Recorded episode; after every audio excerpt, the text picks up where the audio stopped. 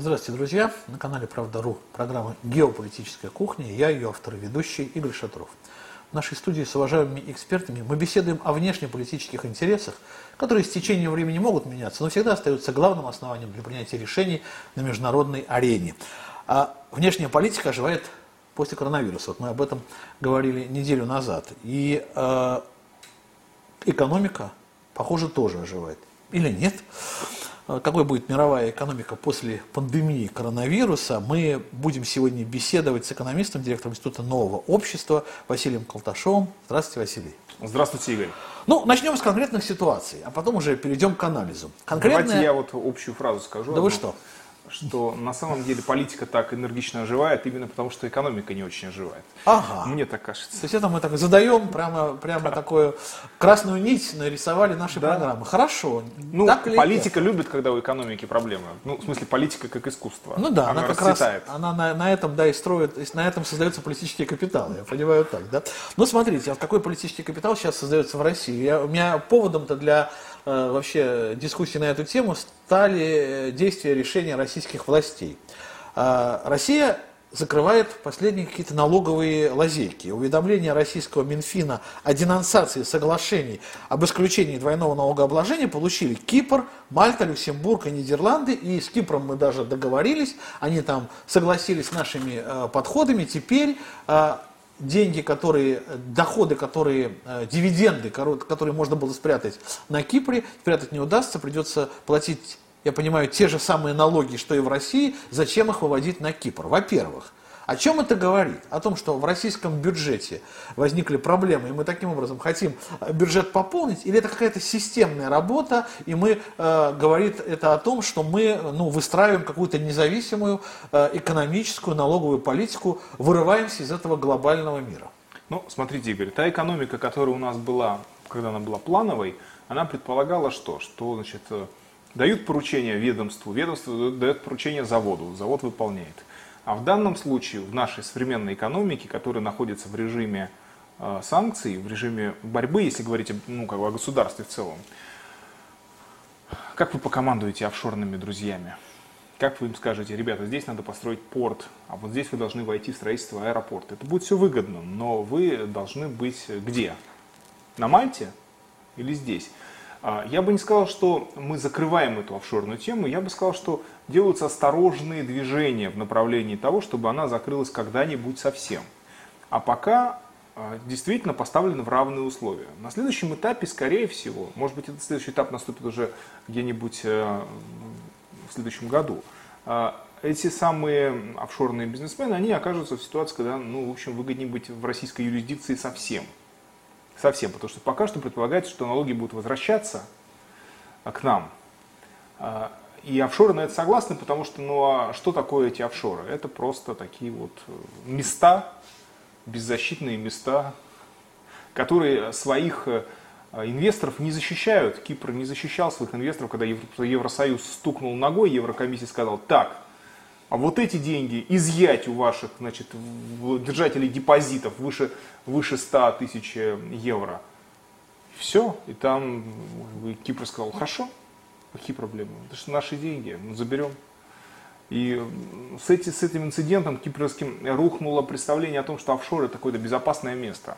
Офшор это место, где можно спрятаться от уплаты налогов. Но когда вы прячетесь от уплаты налогов, в современном мире, где очень сильное уже возобновляется соперничество держав, вы одновременно прячетесь и от защиты, потому что офшор вас защищать не будет политически. Да? Вы, а, что называется, будете пыль глотать в судах, и неизвестно, что докажете. Но для него чужие в любом случае. Да? Вы же его не, не граждане этого государства, не, ничем не обязан он вам. Да? Очень часто так, э, хотя офшоры бывают разнотипные. Я бы все-таки не только финансовые офшоры выделил. Вот Греция это офшор такой судовладельческий. То есть там есть греческий флаг над, над судами, над кораблями.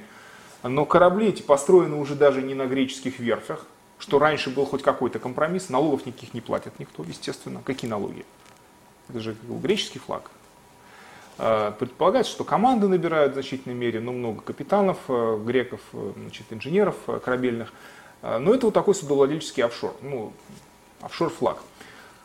Разные бывают виды, и получается, что это не очень выгодно не очень выгодно современной российской экономике. Российской что... ли только? А, не только российской, не только российской, конечно, но ситуация осложняется тем, что а, во многих странах финансисты очень сильны, и они не готовы вести последовательную атаку на офшоры. Ага. То есть, если мы посмотрим, есть классическое такое разделение капитала на финансовый и промышленный, и они считают, что они находятся в постоянном режиме соперничества. То один доминирует, то другой. То есть то деньги, то заводы, да, ну или заводы, поля, там, хлопковые, Я что угодно. пытаюсь понять, что вот этой мировой финансовой элите сейчас... такого э, выгодного от того, что существуют офшоры, именно элите, не конкретной стране, Я объясню сейчас, да. И сейчас произошло разделение, когда промышленность осталась в странах, которые было принято называть полупериферийными, относя сюда и Китай, и нашу страну, и Индию. Э, они уже на самом деле не такие, не такие уж периферийные, потому что они оказались самостоятельными в значительной мере игроками. Это последние годы показали.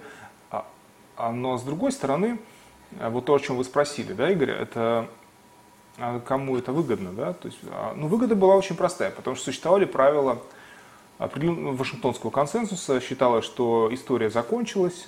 На самом деле эта игра началась где-то в конце 70-х, начале 80-х годов. Даже, может быть, в чем-то началась в 1973 году, когда упали мировые цены на нефть. Причем ведь обрушивали мировые цены на нефть э, государства, которые чаще всего были американскими партнерами. Они нечаянно это сделали, они не хотели. Но э, компромиссом стала торговля за доллары. А в дальнейшем было показано, что деньги в безопасности. Да, то есть вот одна, один из принципов Вашингтонского консенсуса, если не брать его там вот все, что, все, что про него пишут, да, взять вот исключительно вот эту а, денежную сторону, то деньги безопасны. То есть, когда деньги становятся долларами, они а, находятся в безопасности. Да, когда они становятся долларами, они находятся в законном офшоре, они там, они там приобретают законный характер. То есть вы можете награбить их в своей стране. Рубли. Рубли, да. Или гривны. Украина же. Превратить на Кипре в офшоры. При, приводите на, кипрский О, офшор, в смысле, да, да, превратите в доллары. в евро, в доллары. Да. И с этого момента это уже законные денежные знаки, вы честный предприниматель. Вы, а если вы еще купили э, гражданство Мальты, например, то вы ну, совсем честный предприниматель. Никто не задает вопросов, откуда деньги, в точности по формуле Флавия Веспасиана деньги не пахнут. Это, я понимаю, так снятие каких-то вот сливок с национальных экономик, которые, э, ну, там Изъятие вот... ресурсов, ага. изъятие ресурсов Финансов. этих, финансовых ресурсов из этих экономик. То есть эти экономики, постоянно создавая материальные продукты и продавая их на мировом рынке, на Западе, получают в ответ денежный поток а этот денежный поток берет и возвращается обратно на Запад. Вот, собственно говоря, в чем состоял смысл долларовой торговли, потому, нефтью еще тогда в 70-е, потому что полученные доллары вернулись обратно в американские банки из-за от арабских поставщиков нефти, а обратно в американские банки. То есть, получается, в национальных экономиках остаются деньги, ну так называемый поток. То есть там живут на потоке, да, то есть деньги, которые не позволяют аккумулировать, не дают возможности их аккумулировать и создать какие-то новые ценности за счет этого, да, а все снимается в виде сливок и отправляется. Там постоянно ждут, когда же к ним придут иностранные инвестиции, а их собственные денежные капиталы уплывают от них перманентно. Угу. И вот это, в этом состояла сделка с элитами этих стран, да, вот с этой вот, э, то, что мы привыкли с 90-х годов называть олигархией, хотя это, ну, в 90-е это, конечно, была олигархия, да, но, а дальше это уже такая бизнес-олигархия.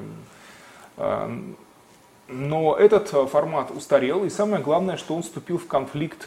Будет очень нечестно сказать, что с конфликт с экономикой. Он вступил в конфликт с высшей бюрократией. С высшей бюрократией чего или кого? России. России. а, случае. мы сейчас говорим о России, да, Да, то есть, ну кто это сделал, да? Это же не сделал, э, это же не народ сделал, вышел на улицу и сказал, сколько можно терпеть эти офшоры. Не какие-нибудь прогрессивные патриотические блогеры это продавили. Это же не так. Это шаги, которые предпринимаются с самого-самого верха после тех изменений, которые у нас начались в январе.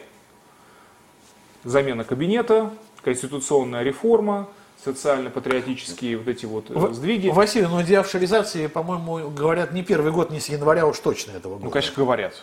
Ну, конечно, говорят, Игорь, это... А, и, я вам скажу, даже и не прекращают говорить, и и все говорят, и ну, говорить-то можно и бесконечно, а какие-то шаги предпринимать, э, для этого нужны определенные условия. И вот у нас эти условия, видимо, в верхах сложились, то есть в этой вот гранд-бюрократии, высшей бюрократии, они сложились, и эти шаги были предприняты.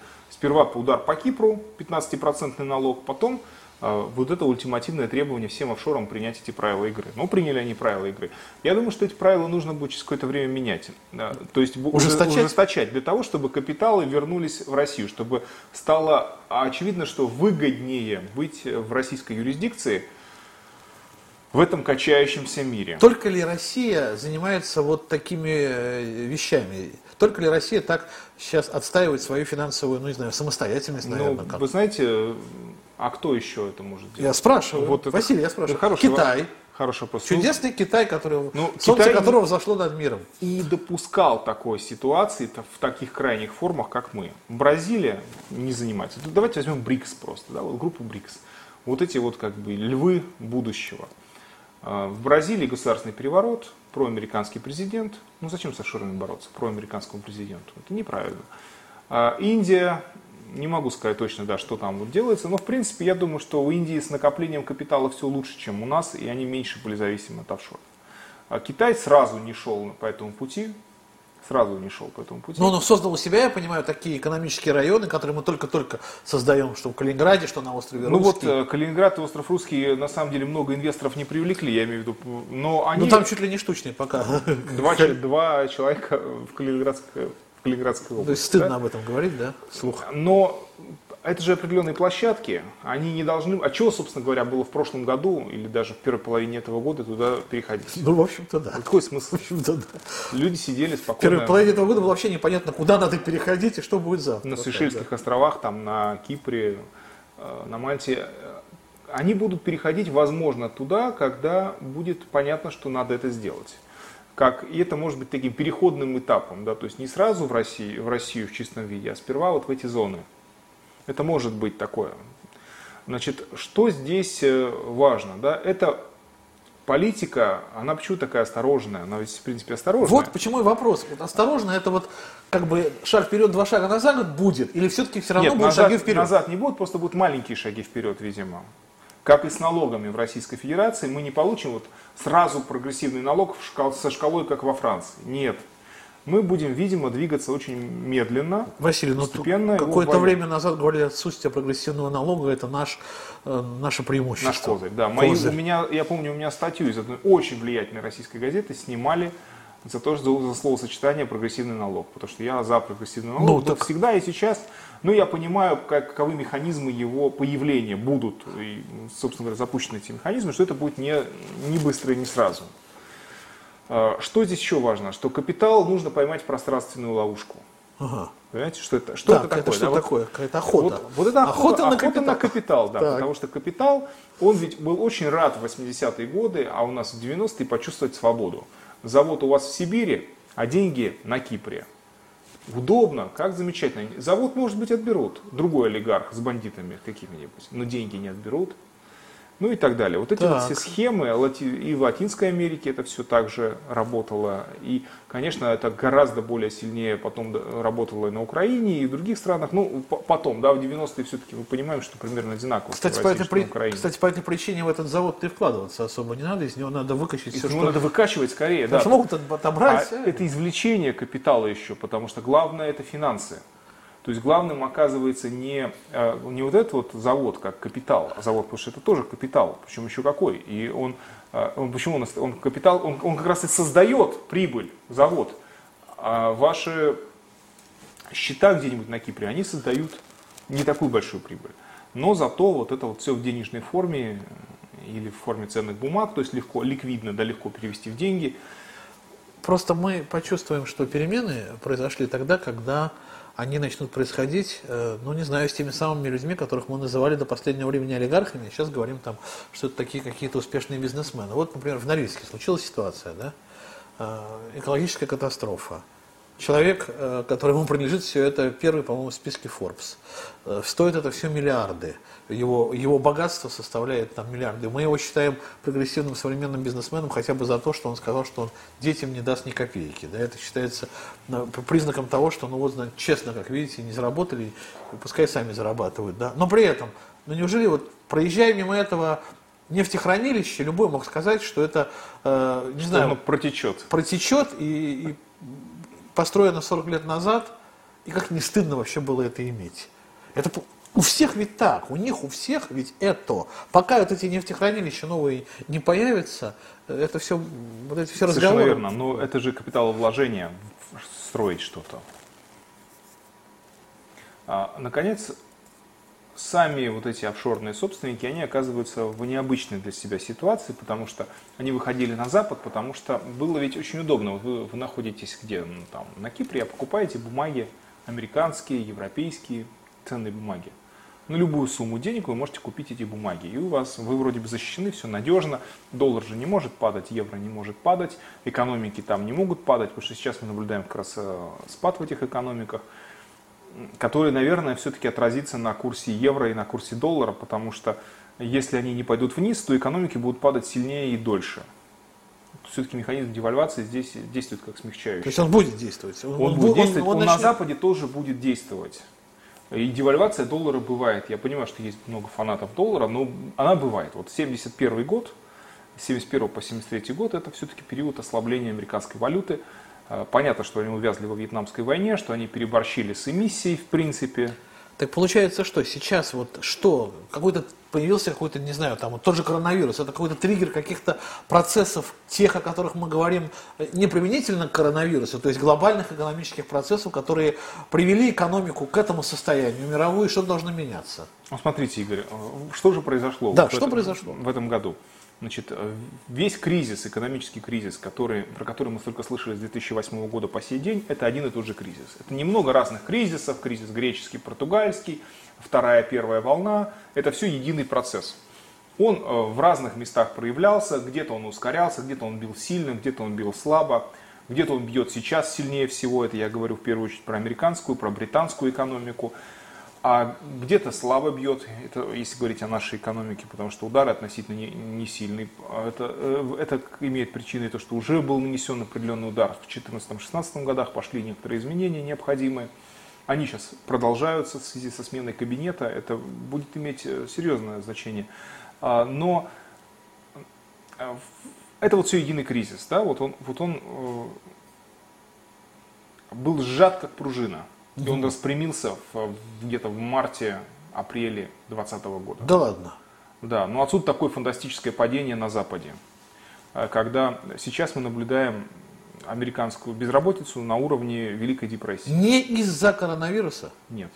Нет, коронавирус, конечно, есть. Я не, не занимаюсь этим как бы, отрицанием этих всех вещей, но я не биолог и не врач, чтобы отрицать. Я понимаю, что тут здесь разные мнения. Но вы видите экономические силе. процессы, которые говорят о том, что они влияли больше на эту он, ситуацию. Конечно, конечно, повлиял на ситуацию, он совпал с падением рынков, и реакция на него совпала с падением рынков, и оказалась такой решительной и беспощадной к материальным ну, к экономике, да, как казалось, именно потому что экономика валилась это. Но вот если взять Соединенные Штаты, то а безработица достигла уровня 22-24%, то есть это максимум периода Великой депрессии. Все достижения Трампа, которые, вот, с которыми он в начало года входил. Камня на камень не осталось. Камня на камень не осталось, никаких достижений. А, но что же это такое? Да? Это, во-первых, это было достигнуто за 2-3 месяца, а Великая депрессия, кризис 1929-1933 годов, который является таким образцовым и про который все знают – а, так, к такому уровню Америку, безработицы Америку привел за несколько лет. Понимаете, почему я говорю, что пружина резко распрямилась? Она была сжата, кризис был сжат, вот он как бы был как наводнение такое вот вялый. А тут он бах, и вот он нанес свой удар. Удар этот оказался очень сильным. А, может быть, не обязательно было падение американского фондового рынка в этом году, потому что если бы Федеральная резервная система не поленилась и заливал, начала бы заливать деньгами, как она сейчас все заливает раньше, тогда вот конце 19-го, начале 20 -го года, то, может быть, и не упало бы, фондовый рынок бы вообще никак не реагировал на ситуацию.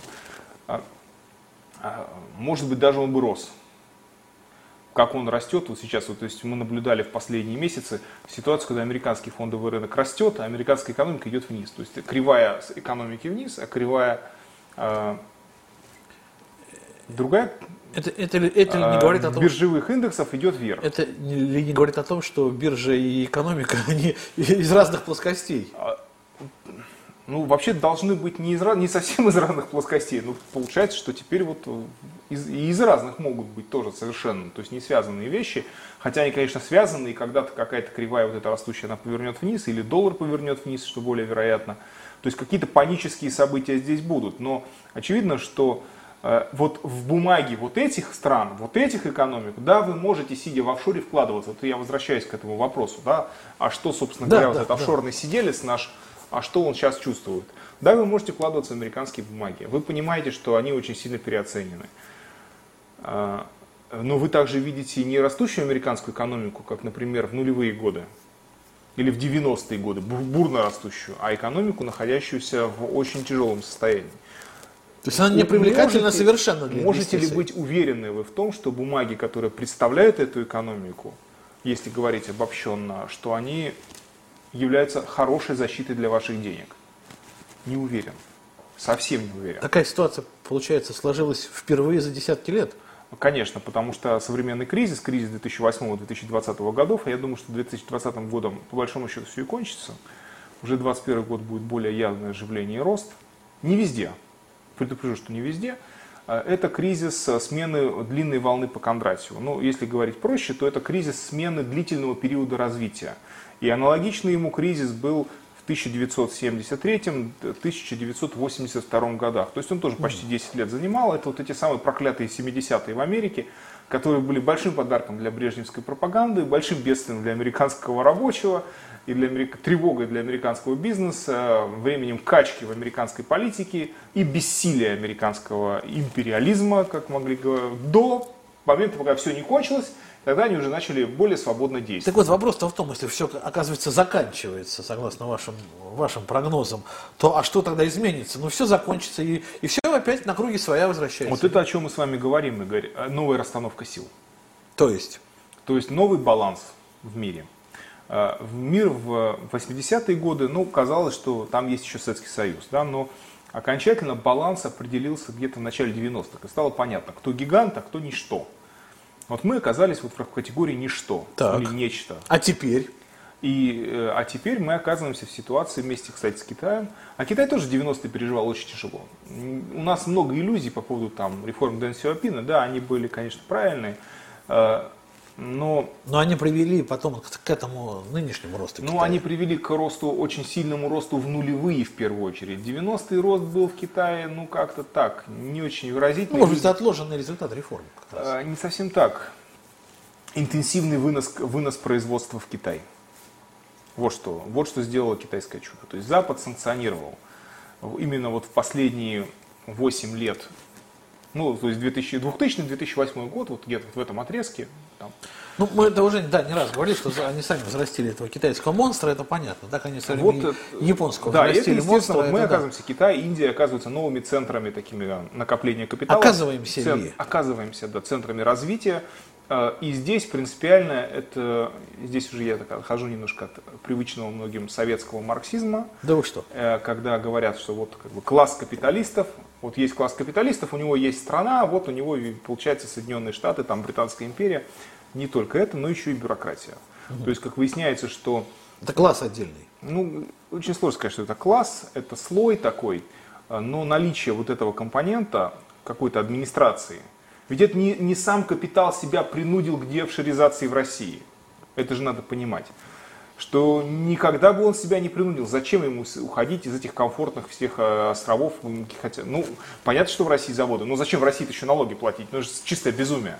Понимаете, Игорь? То есть, То есть принудил, он принудил себя не сам. Принудила так называемая бюрократия. Да, а она, это, значит, она, э, бюрократия отличается от капитала, от бизнеса. Чем? Да, вот я как экономист объясню, что э, бизнес зарабатывает деньги. У него есть постоянная среда, которая сообщает, эти действия правильные, эти неправильные. Если вы начнете производить мороженое или какой-то шоколад, который никто не хочет пока покупать, перестанете производить нормальный шоколад, начнете производить шоколад там, с черным перцем, и все, вы потеряете рынок.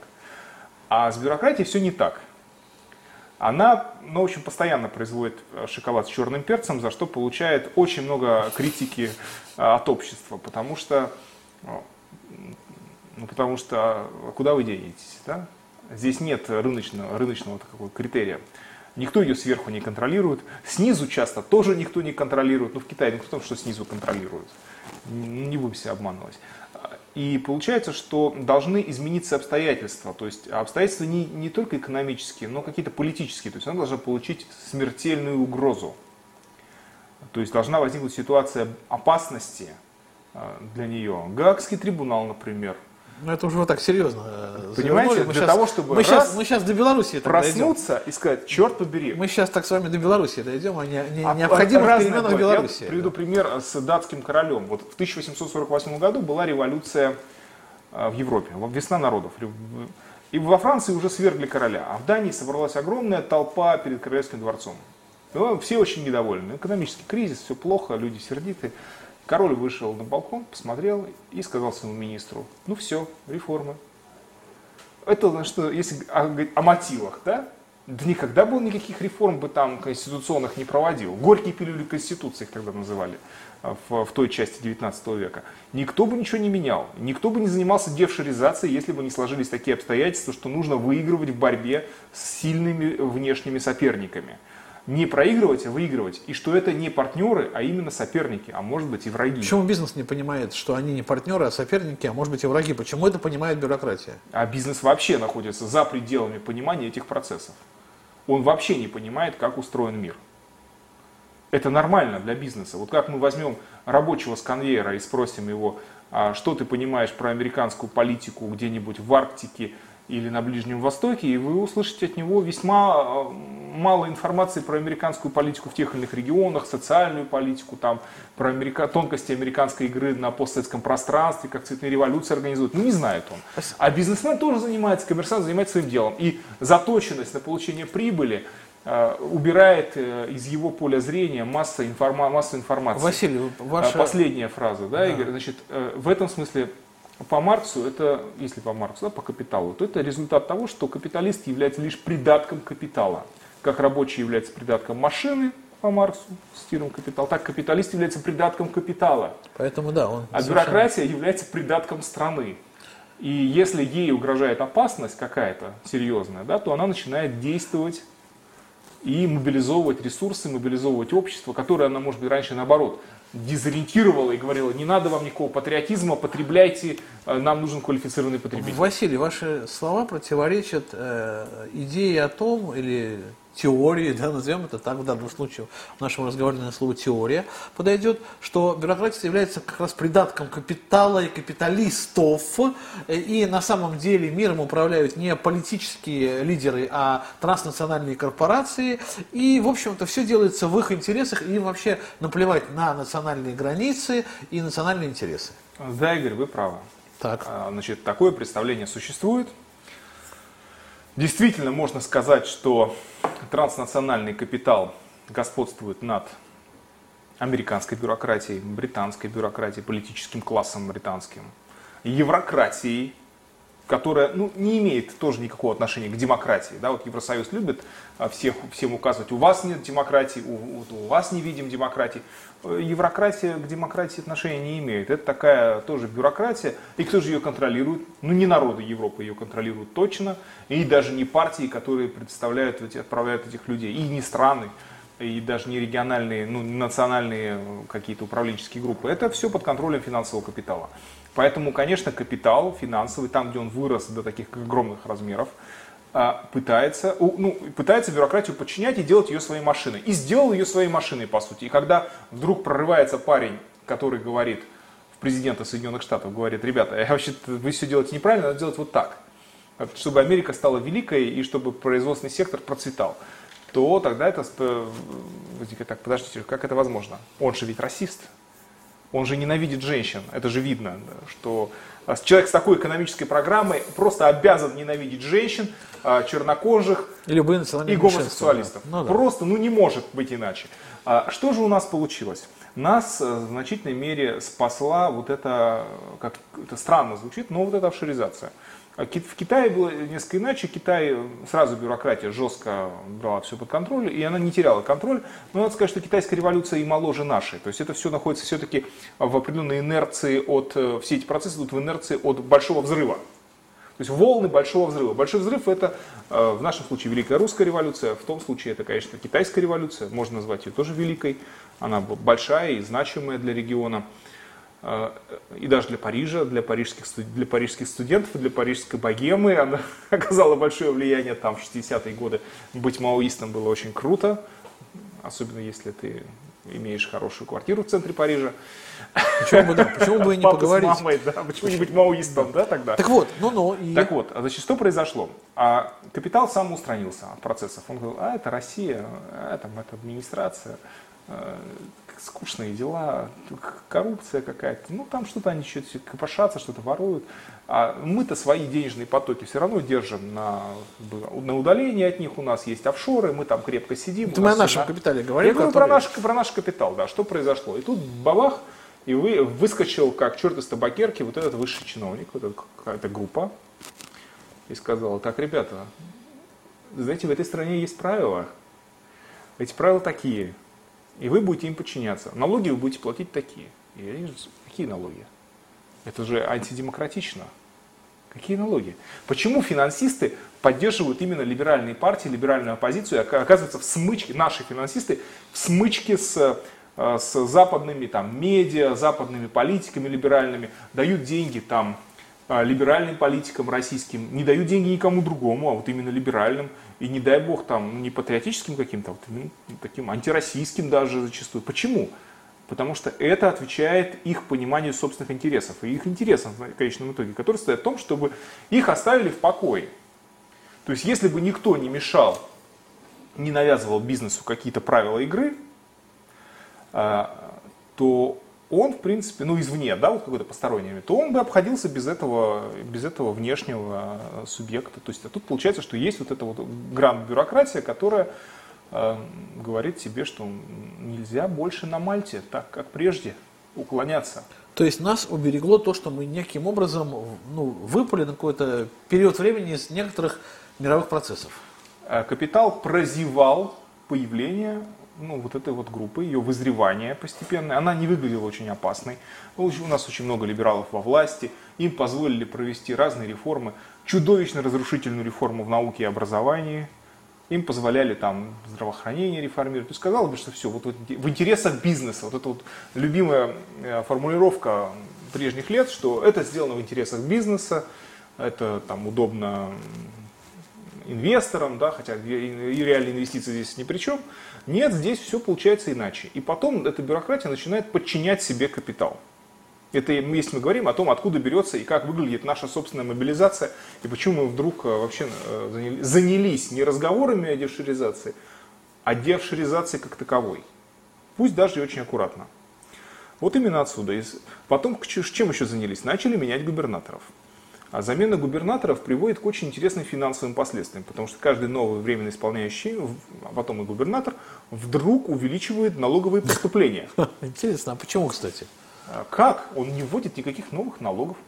А потому что выясняется, что там в тени сидит целая орда привилегированных фирм, э, которых губернатор своей тушкой закрывает, прежний.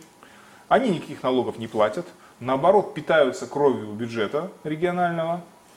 Э, И все. Да? Отсюда, кстати, этот произвол, московский произвол, все. Но тут же эта бюрократия начинает что делать? Она начинает говорить, федерализм это не очень правильно. Ну, то- она не говорит это, она это де- делами делает. Она загоняет губернатора в госсовет какой-то. Ну, Трамп может собрать э, губернаторов штатов в какой-то госсовет и сказать, ребята, делай как я. Он не может этого сделать, потому что ему скажут, мы су- суверенные штаты, ты кто такой? Вот ты, президент, вот и занимайся. У тебя вот такие вот, вот такие вот у тебя границы полномочий. Да, ты можешь 12 тысяч морских пехотинцев высадить на любую э, территорию, но в наши дела ты лезть не имеешь права. Будем жаловаться туда, сюда и, в общем, ничего, ничего не будем делать. А, И Трамп ни- ничего сам не может предпринять с ними. А тут получается вот это. А что это такое? Да?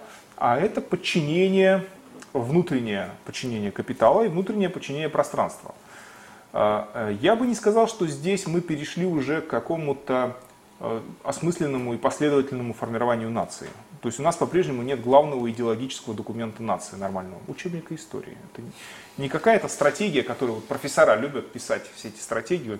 Я такую стратегию написал для Московской области, а я вот такую стратегию написал для Самары, а я вот для Петербурга какую стратегию напишу.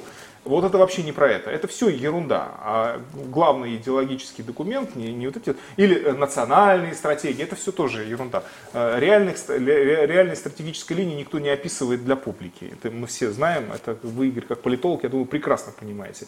А что касается э, того, что должно быть в головах у обычного человека, это школьный учебник истории. Потому что, в принципе, больше не уместить. Больше не уместить и слишком много писать тоже не надо. Этого тоже нет. А, нет понимания там, того, что мы создаем нацию. Это все значительно, ну даже то, что это уже эти вопросы ставятся сейчас, да, то, что я об этом говорю, это, и мы это вообще в принципе понимаем, это является доказательством того, что э, наш процесс модернизации, я говорю о России, начавшийся в 1917 году, он сейчас не закончен. А, конечно, мы во многом, у нас идет возврат к ценностям, многим, ну, принятие многих ценностей до революционной эпохи, но это и при Сталине еще началось, орден Суворова, орден Кутузова, Александра Невского. Кто там народ знал про какого Суворова, Кутузова, Пушкина, что ли, знали, Достоевского? Да кто их читал в царской России? Никогда их не было. Это тоже определенного рода работа. И э, мне кажется, что сейчас она может быть продолжена, потому что концепция квалифицированного потребителя явно приводит к очень нехорошим последствиям. Но это только ли в России? Ведь мы сейчас говорим много-много о России, вообще всю программу практически о России. Да, пока Россия. А я хотел узнать немножко все-таки, у нас время-то, ну есть время, а, о мировой экономике. Э, в ней ведь тоже и э, какая-то такая локализация каких-то проблем и протекционизм, э, ну, если описывать... Чем мы заканчиваем, да, вот э, чем мы заканчиваем вот эту эпоху 2008-2020 да, годов, да, да? Смотрите. Что, что происходит? Ну, как мы заканчиваем, мы сейчас много поговорили, ну, как говорили, Россия, да, да какие да. реформы у нас запущены. Понятно, что без социально-патриотических мер это все не, не, не провести, ну, собственно говоря, меры эти, видимо, будут. Вопрос в том, как, когда, в каком виде, с каким привлечением там знающих людей, или попытаются без них, как обычно все у нас любят делать. А знающих потом попросят э, просто подтвердить, что они правы, да? Будет? Да, да. Это есть такая. Попросят потом экспертов подтвердить, что все правильно.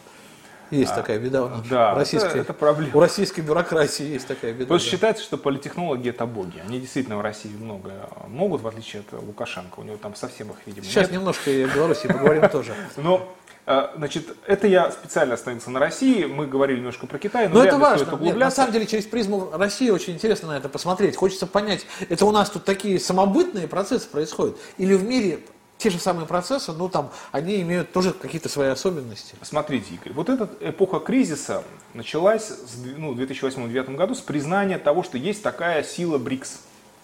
Ага. Сколько с ней носились в 2008 То есть вы считаете, что в восьмом признали? Вот, да, есть ну, признали, сила. они включили 20, большую двадцатку, существовала ну, да. стратегия преодоления глобального кризиса, в реальности не более чем его смягчение там, и снятие его признаков. Американцы это все одобрили, они одоб... признали, ну ладно, черт с вами, пусть будете в двадцатке. А, но что же получилось по итогам? По итогам получилось, что из этой команды в строю а, очевидно Китай, очевидно Россия и точно Индия. Да, вот три вот троица в строю. Бразилия из игры выбита сейчас, потому что там государственный переворот, ну, американцы фактически произвели. И самое Презид... интересное, не зря на нее наложился, видимо, коронакризис этот. Очень, да, очень вот плохо. Как, такое ощущение, что это как-то связаны эти процессы? Как Нет, образом? не оказалось там вот этих сил, вот этой вот э, бюрократии какой-то, да, которая или, или партии достаточно сильной, ну, то есть я говорю здесь о партии труда, которая победил в свое время Лула де Сильва, и от которой потом была Дилма Русов президентом, которую, которую... собственно говоря, и валили. И валили, да? А Лула де Сильва отправился в тюрьму, чтобы не мог участвовать в выборах, потому пока, значит, э, как раз его товарища по партии э, убирали. Да? Вот получилась такая тоже зачистка. То есть здесь американцы оказались явно сильнее. В Южной Африке все не очень здорово, прямо скажем, все плохо. Нации гражданской нет. Э, экономический курс какой-то провод... не очевиден. Посткризисная политика тоже не очевидна. То есть все-таки ее, что называется, стариножили. Ну, в общем, все на плечах сейчас России, Индии и Китая, я понимаю, будет да, вылезать. а что же это за страны-то такие? Да, что за страны? Так они древние. Почему они устояли? Почему вот эти страны не справились, а вот эти устояли? Вот в БРИКС. Так они древние, у них древняя история. Много тысячелетий. Много тысячелетий традиции. Кстати говоря, У кого-то прям уж очень много. А теперь посмотрим еще на, групп, на другие страны. Значит, в Боливии было левое правительство, независимое от Соединенных Штатов. Президент а, как раз э, Эва Моралес. Много лет президент. Никаких ограничений там на два срока. Никаких. Очень популярной в стране. Свергли. Сейчас находится в Мексике. Американцы свергли государственный переворот. Я так понимаю, что военным дали денег. А, вышли люди, протестовать в поддержку президента, расстреляли и тему закрыли. Все. На Соединенные Штаты, кстати говоря, никаких санкций не было против нового правительства. Почему-то это, как бы, эти смерти остались незамеченными. Следующая страна. Эквадор. Ну, там на выборах победили. Джулиана Ассанджа в результате сдали. Вот эти две важных страны, где были, в общем-то, такие сильные левые администрации, самостоятельные. Но Венесуэла вы не относите к этому числу? Венесуэла уцелела, кстати. А уцелела благодаря пропитанному национальному духу армии и бюрократии. Это, это то, что ее спасло помимо народной поддержки. Потому что в этом смысле Боливия ведь очень интересна. А Боливия страна такая, как бы как плато в горах в центре Южной Америки. Ну, все-таки ближе, к северу. наверное, к северу. Э, она интересна чем? Что там было все очень демократично. То есть хорошее такое надежное демократическое левое правительство, пришедшее демократическим путем в процессе массового движения против засилия в стране Международного валютного фонда и американцев, ну и, кстати говоря, и бразильских корпораций в газовой отрасли тоже. И его скинули. Чего-то не хватило, каких-то компонентов не хватило для того, чтобы они пережили вот эту кризисную эпоху. А ведь Эва Моралес останется навсегда в истории как автор, президент-индеец этот, Э, такой фразы, что только в Соединенных Штатах не может быть государственного переворота, потому что там нет американского посольства. Ну да, хорошая шутка на самом что деле. Он предупреждал всех, включая себя. Но вопрос-то в чем? Ну, я понял так, что Несколько хотите... стран еще я хочу назвать. Да. Турция еще держится. Да? Иран, ну, с независимой политикой. И Египет, да. То есть, Мы же говорим даже не об экономике. И Сирия здесь. тоже. И Сирию тоже изгнали. Не, не периферии, не в американской сфере влияния. Мы же говорим о чем? Не об экономике, да, получилось Мы так. говорим а о том, где уцелели самостоятельные ага. администрации. А, вот которые могут проводить самостоятельную экономическую политику. Секундочку, то есть я вот все пытаюсь, то есть поймал я эту мысль, мне вот кажется. Вы хотите сказать о том, что Новая экономика – это экономика администрирования бизнеса. Конечно, это экономика неомеркантилизма. То есть это, э, ну, меркантилизм, я напомню, это, эпо, это политика эпохи такого раннего капитализма, а, да и не очень раннего, суть которой состоит в том, что государство вмешивается в экономические дела, создает условия для экономического роста, защищает собственных производителей, формирует для них новые рынки, формирует внутренний спрос – и борется на внешней, на внешней карте, на большой карте политически, да, завоевывая новое пространство это... для товаров и для ну и для компаний. Да, это я к чему? Это просто когда вот в этом ряду назвали, например, ту же Сирию, да, да. но у неподготовленного там зрителя, слушателя Она... может возникнуть вопросы. А от Сирии-то что в мире зависит? Господи, да что? Все правильно. Что нет, они там могут нет, произвести? Я здесь раз специально их перечислил, эти ага. страны, потому что и э, Иран, э, ну, и, ну, как бы и Сирия, и Египет, это такие страны с, с очень древней историей.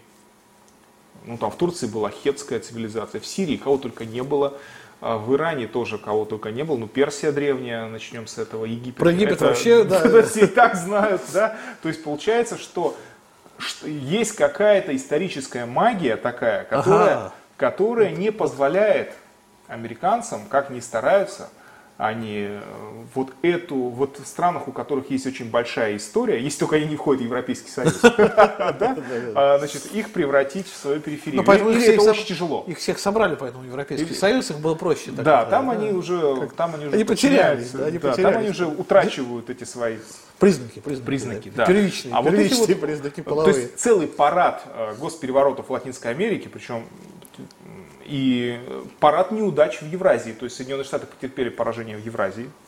Это означает, что мы э, под итоги кризиса имеем вот эти вот довольно сердитые и обиженные на Запад э, вот эти грант бюрократии этих стран, э, сжавшие зубы от ярости, Вашингтон со своими нападками постоянными и угрозами, но Вашингтон с слабеющий, с разрушающимися ресурсами, разрушающейся экономикой. Пытаюсь понять это. И Евросоюз тоже, а британцы еще больше. Пытаюсь понять, ну как, вот, вот наступит чудесный сентябрь. Знаете, август же все время месяц таких да. катастроф. И вот, кстати, тут пара катастроф даже государственных, геополитических происходит. У нас в Беларуси непонятно, что творится. У нас вливание на пустом месте, да, из-за э, просто из-за техногенной катастрофы фактически слетело правительство, да. А, вот и вдруг сентябрь. Из-за да, сварщиков. Ну просто, да, сварщик снес. По-моему, с момента Леха Валенца это впервые, когда сварщики свергают правительство. Да, ну это просто поразительно, конечно. А, вот, и что получается? А, и вдруг наступит этот сентябрь, наконец-то, закончится чудесный август, а, катастрофы уйдут в прошлое, тут и кризисы вроде бы какие-то заканчиваются. Все-таки. Про сами процессы вам сказать? Да. Про сами процессы все очень просто. Мы в депрессии. Ага. Кризис тянули, тянули, сдерживали, снимали признаки, сжимали как пружину. По выражению, по выражению французского историка Фернана Броделя, а кризис превращали из урагана в наводнение. Вот Великая депрессия была, по его выражению, ураганом. А кризис 70-х годов на Западе был наводнением, потому что э, появились признаки кризиса, все кейнсианские экономисты бросились, все разобрали, все признаков нет, безработицы нет, э, заказы розданы, компании растут. А все какое-то нездоровое, все нездоровое. А что нездоровое? Было это тоже было 70-е. Да, так нет, ну да. 70-е. И здесь было по-своему, по-другому немножко. Здесь уже монетаристы набежали тогда кейнсианцы, тут монетаристы по американской схеме, это либеральные экономисты, все вот эти вот Улюкаевы, Силуановы. Ну, надо было что, дать э, разрушиться Международного всему, разлива. Ли, получается. А, ну, что это... же надо было? Ну, получается, что кризису не дали выполнить свою работу сразу. Поэтому 12 лет. А так бы лет 5. Ага.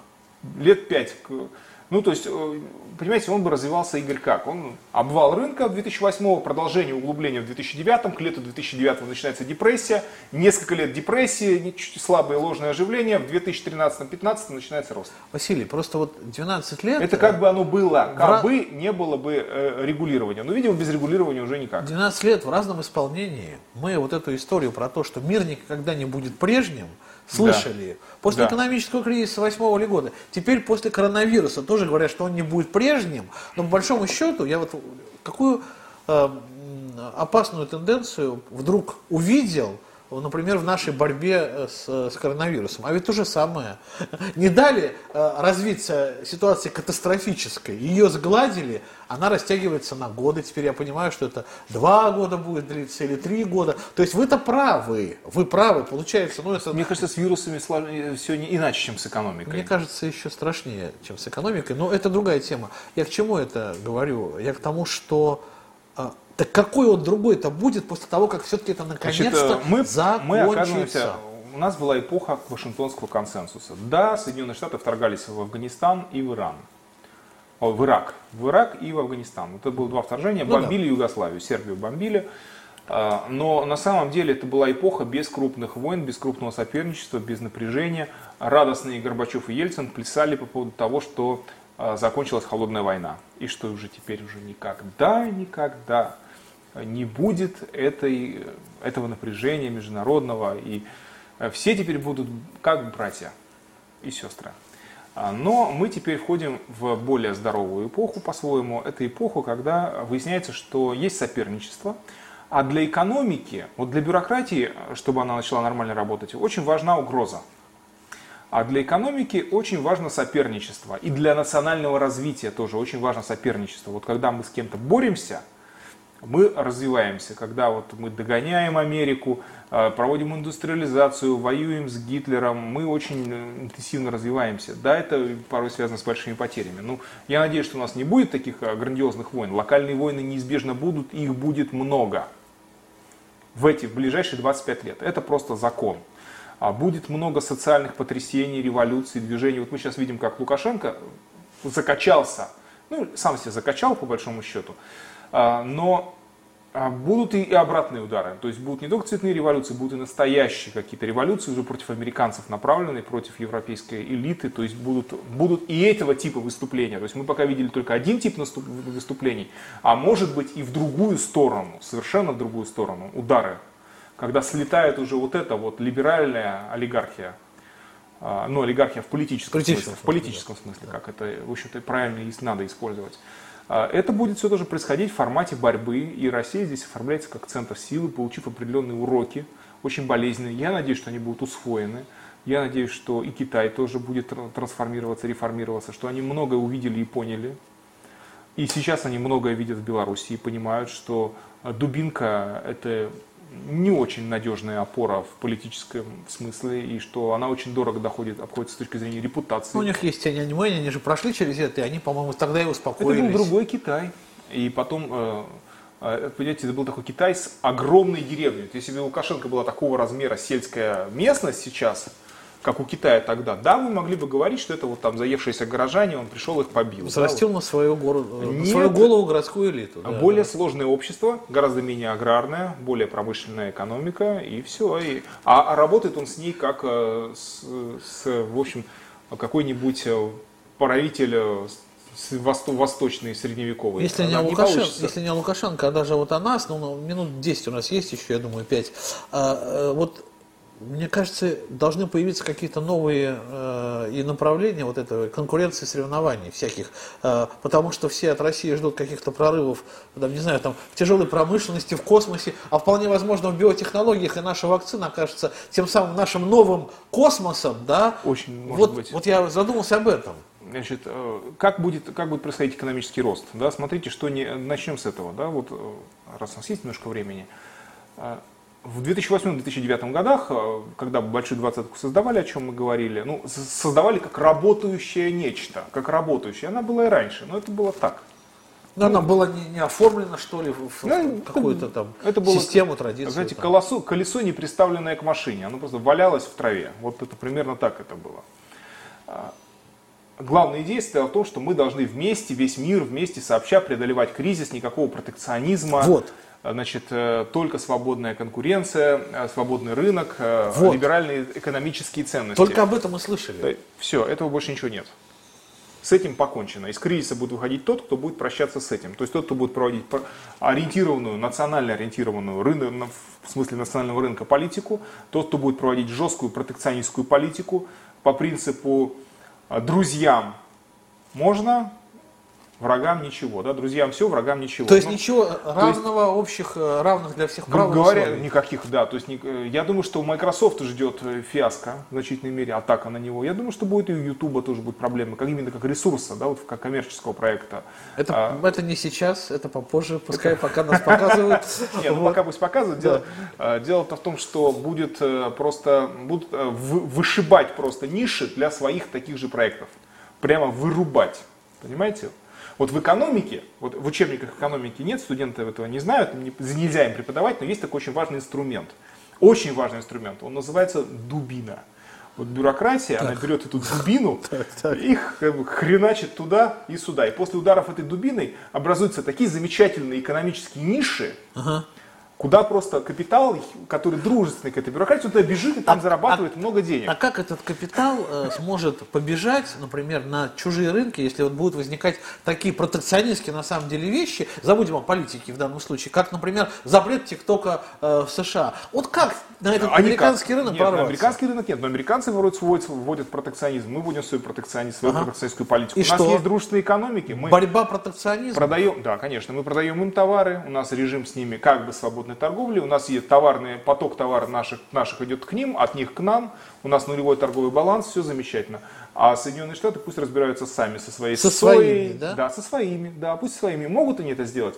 Конечно, Америка 60-х, 70-х сделала бы это все легко. Ага. Но современная Америка, с деиндустриализованная Америка, Америка а, с вот этим вот, с постиндустриальными непроизводственными кластерами. Она может, она может только безработицу производить в таком объеме. То есть, если эту информационную плоскость проводить, ну, хотите вы жить э, без ТикТока, живите, мы будем с ТикТоком. У нас будет Фейсбук, у вас не будет. У нас да, у вас все... будет Фейсбук, у нас будет да. какой-нибудь Евразия Бук. То есть, и... будет что-то другое. У вас будет такое, у нас будет такое. Мы будем пересекаться, да, но... А там, потом скажем... что, когда... Но ведь рано или поздно это ведь для чего-то. Это ведь не для того, чтобы мы разбежались по своим квартирам. Это же должно двинуть потом конечно, навстречу это, друг Конечно, другу. Игорь, смотрите, что, что получалось. Вот у нас получалось, что мы, допустим, алюминий мы добываем для того, производим для того, не добываем, производим, да, выплавляем, для того, чтобы значит, американцы чтобы делали Боинги. Да? Да, да, да, это да, неправильная политика. Неправильно, совершенно. Нет, совершенно неправильно. Мы должны его производить для себя, а американцы пусть сами производят. А Боингов нам не надо. Но эта задача очень сложная, как выяснилось, потому что у нас пытаются ну, с авиацией решить все методом как бы, одним ударом, а это не так. А, здесь нужно создавать ниши, нужно создавать простые модели самолетов, расти, восстанавливать старые модели, может быть, да, советские, как-то их модернизировать. Не пытаться слепить заново, а пытаться, ну смотрите, создать просто среднюю, среднюю машину для внутренних рейсов и убрать все иностранные машины из внутренних рейсов. Не сразу а, лайнер, международный, а сперва машины попроще для внутренних перелетов, на которых можно отработать и детали, и безопасность. Василий, и вот все. я что-то чувствую, чувствую слушаю, инженерное слушаю- образование. слушаю вас. Да, сказывается. А дело не в инженерном образовании, мы как раз, это, как раз о политике сейчас и говорим. И такое ощущение, что коронавирус был придуман для того, чтобы мы поняли, что внутренние, среднемагистральные самолеты нужнее, чем самолеты дальнемагистральные, что Да. можно, в принципе, каким-то образом локально Внутренний туризм. внутренний Да, туризм. Сейчас что и можно локальную экономику создавать, бум, оказывается. Бум в Крыму, я только что был в Крыму, в Ялте. Поздравляю просто. Переполненные ну, пляжи, на, на мой взгляд, переполненные вечером кафе, рестораны, очереди туда везде. Значит, э, Крым полон российских туристов, тратят они денег уйму. В Сочи такой же грандиозный поток туристов. Зачем эти деньги будут уходить куда-то? Да? Вот они будут стимулировать российскую экономику, российские зоны. То есть глобализму конец. Глобализму конец, но интеграции не конец. Вот, вопрос-то в том, в этих условиях могут существовать межгосударственные союзы, экономические могут и будут объединения? существовать, и интеграционные процессы будут идти, и будет происходить расширение государства. И перед нами стоит задача собирания земель, потому что у нас от нашей экономики, я экономист буду говорить, да, от- пооткалывали много кусочков, которые там почему-то себя провозгласили отдельными нациями, там какую-то себе историю, э, ну не выдумали, да, но раздули, уж точно. Ну или А- вырезали кусочек истории. или вырезали кусочек истории. Ну, в случае с Украиной явно присочинили. А, Это все должно быть э, иначе. То есть, почему Украина, например, для нас очень важна? Вот по этой причине.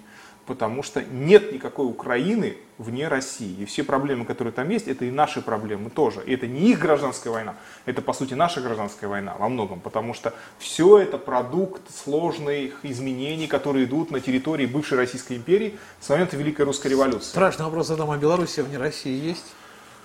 Белоруссия должна будет заплатить за свой западный курс. Белоруссию ждет очень горькое разочарование. Я думаю, что у Лукашенко сейчас шансов очень немного. Он слишком много ошибок допустил и продолжает допускать ошибки. Какие-то правильные действия они уже начали догадываться, что надо делать, там провести митинги в поддержку э, президента.